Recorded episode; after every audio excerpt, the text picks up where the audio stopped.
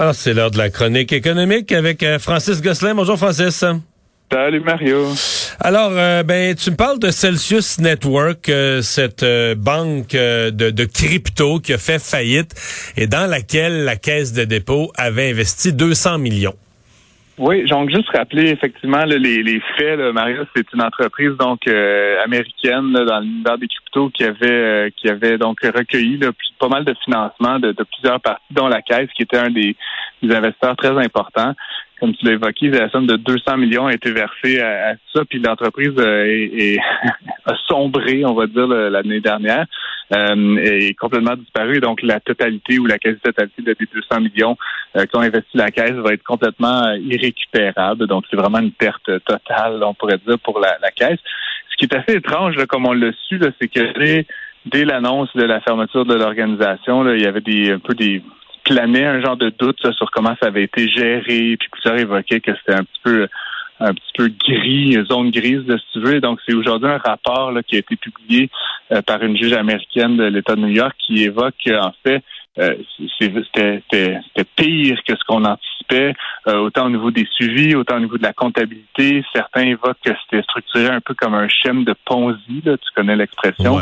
Avec une comptabilité faite sur QuickBooks qui sert aux petites PME, là, un, petit, un petit logiciel de comptabilité pour PME. Effectivement, que j'utilise moi-même, Mario, là, sans vouloir faire de publicité. Mais non, mais eux prétendaient avoir 12 milliards d'actifs sous gestion. Là.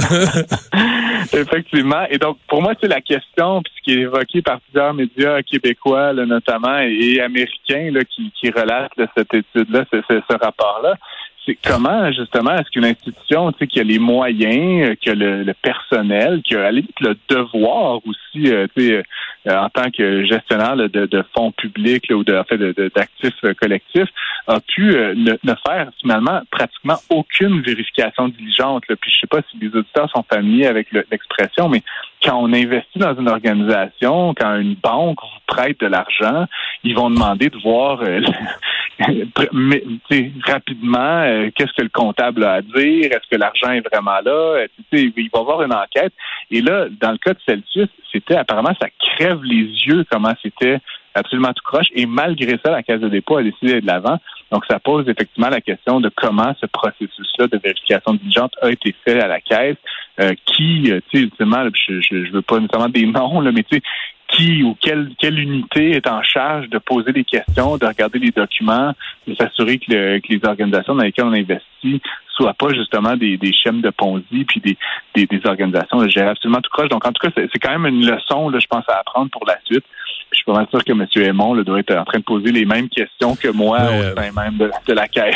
ce matin, ce matin, j'ai travaillé là-dessus à LCN et ah, j'ai retrouvé le communiqué de presse de la caisse de dépôt. Le ah. jour où ils ont investi, quand tout allait bien, ils ont investi 200 millions et il y avait une citation, toujours intéressant les citations, qu'est-ce que les gens ont dit du vice-président de la caisse, Alexandre Sinette, qui disait Celsius est le principal prêteur de crypto-monnaie au monde. Bon, jusque-là, je suppose que c'était vrai, c'est vérifiable, mais c'est la deuxième moitié qui va t'intéresser. Et possède une équipe de direction. Donc, Celsius est le principal prêteur de crypto-monnaies au monde et possède une équipe de direction solide qui place une équipe, qui place la, la transparence et la protection de la clientèle au cœur de ses activités. Avec ce qu'on a aujourd'hui dans le rapport de la procureure de l'État de New York, on a des sérieuses questions à se poser sur la deuxième moitié du communiqué de la, de la phrase dans le communiqué de la caisse, là. Effectivement, puis c'est comme je te dis, ça s'est demandé Mario, tu sais, puis il y a toujours la question, le bon, d'un d'une personne raisonnable, mais je veux dire, toi et moi, on entrerait dans une organisation comme celle-là, on poserait, il me semble, quelques questions sur euh, les états financiers, la gouvernance, euh, la manière dont les fonds sont traités, puis à une échelle, comme tu le dis, de d'investissements qui sont pas de l'ordre de milliers de dollars, mais de 200 millions de dollars.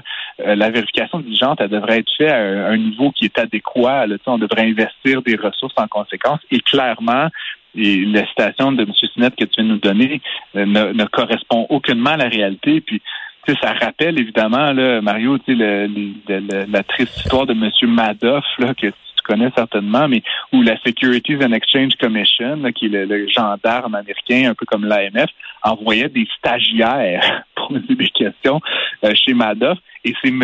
Madoff lui-même qui les accueillait. Donc, imagine que le rapport de pouvoir n'était pas tout à fait d'égal à égal, ce qui a permis à M. Madoff, pendant euh, des décennies, de frauder à hauteur de plusieurs dizaines de milliards de dollars des, des, grands et des petits investisseurs. Donc, Celsius rappelle un petit peu ce schéma-là. Puis on, on, aurait espéré avoir appris la leçon de, de la faillite de Madoff en 2008-2009. Puis il semble que 10-15 ans plus tard, on fait encore des erreurs du même acabit. Tu veux me parler de ce contrat euh, du gouvernement fédéral, le contrat ouvert de 81 ans, donc qui commençait en 2019, euh, se déroule jusqu'en 2100. Euh, c'est, disons que ça a fait sursauter ça hier. Oui, effectivement. Ben, en fait, je voudrais juste citer la présidente du Conseil du Trésor, Mona Fortier, qui dit ce n'est pas un contrat. C'est un arrangement en matière d'approvisionnement. Donc, tu, me vois rassuré. oui. à, cette, à cette nuance très importante. Euh, effectivement, donc ce qu'on apprenait, là, puis on en a parlé euh, quelques fois là, en fin d'année dernière, il y a quand même pas mal de, de soupçons, en tout cas de, de gens qui sourcillent là, au fait que l'investissement, ou en fait les, les, honoraires qui ont été versés à McKinsey là, depuis l'élection du gouvernement Trudeau a, a, complètement explosé. Donc, bon, déjà au niveau des honoraires, on sait que McKinsey là, au Québec avait chargé des honoraires de 35 000 par jour. Il y a toute l'histoire en France, des histoires avec Bon, je passe les détails. Donc, tu sais, McKenzie déjà part avec un, peu une prise contre. Mais là, on, plus on fouille la chose, plus on réalise qu'il y a vraiment beaucoup d'irrégularités. Donc, la première, comme on l'a mentionné, c'est ce, comment je vais reciter cet arrangement en matière d'approvisionnement oui, mais un arrangement en matière d'approvisionnement, c'est ce que moi j'appelle dans le langage, c'est un contrat ouvert. En d'autres termes, c'est pas un, contrat, mettons que je te donne un contrat de 48 000 dollars pour euh, réparer un petit bout de route, c'est un contrat fermé, là, tu comprends? Tu as, as, un appel d'offres, tu as un montant précis, c'est ça le contrat, faut que tu faut que tu fasses le travail à l'intérieur du budget. Un contrat ouvert, c'est comme elle dit, c'est un arrangement d'approvisionnement, c'est du garde. À chaque fois qu'on aura des problèmes informatiques, on vous nous appelle, on vous appelle puis vous nous facturez au fur et à mesure. Une facture. au fur et à mesure puis tout ça. Et ça pour les 80 prochaines années. Come on. C'est pire qu'un contrat, Mario. Ben oui, d'une certaine manière, oui. Oui, effectivement.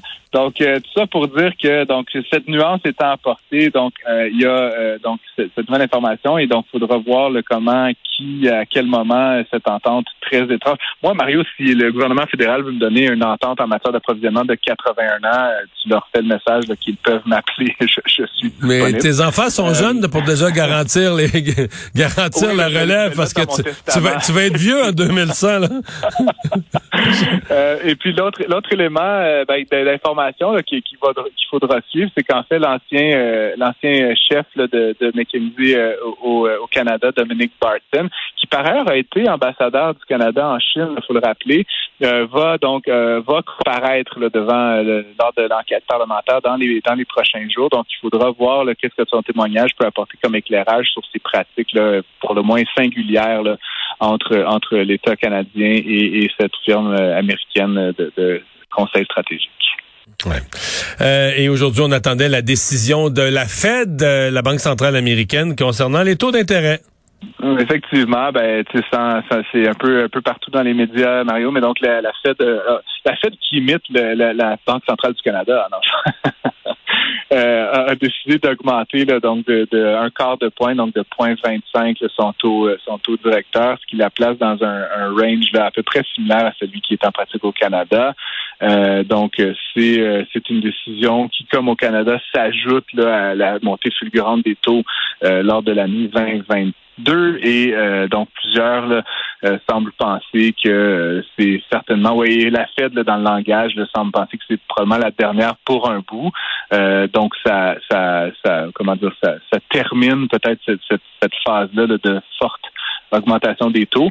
Euh, étrangement, les, les bourses là, et autres indices boursiers ont pas mal réagi aujourd'hui. Euh, le Dow Jones se maintenait, le S&P a pris 1 fait, fait que c'est comme si c'était déjà euh, un peu attendu, Mario. Là, fait c'est pour ça que c'est pas une nouvelle sans en être véritablement une.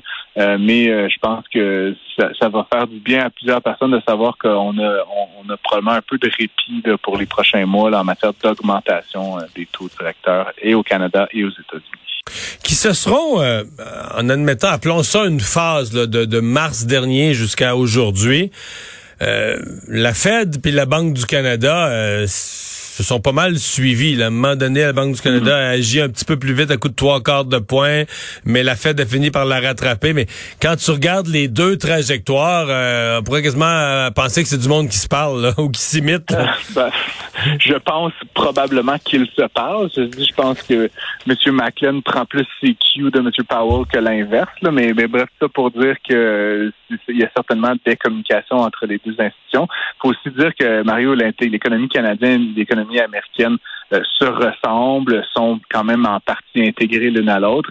Euh, et il y a toujours la question du taux de change. Là. Je sais, c'est pas la principale préoccupation, mais c'est certain que ça fait partie euh, des réflexions, disons, périphériques, notamment au Canada, de, de M. Macklin. C'est-à-dire que si le taux américain augmentait beaucoup plus rapidement, ça ferait augmenter la valeur de la monnaie américaine par rapport au dollar canadien. ça, on cherche toujours aussi une stabilité de ce côté-là.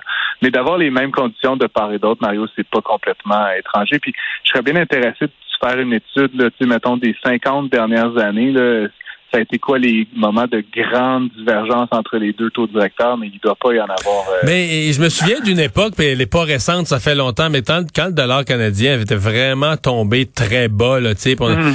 euh, où là, la Banque du Canada était obligée de relever le taux malgré elle pour soutenir le dollar. Mais là, depuis que le Canada est un fort, euh, fort producteur de pétrole, euh, ça c'était avant que le Canada soit aussi fort en pétrole. Mais depuis qu'on est un fort producteur de pétrole, il y a comme euh, le dollar canadien a des flotteurs tout seul. J'avais pas besoin de plus besoin de faire ça. Francis, merci beaucoup. Je t'en prie. Salut.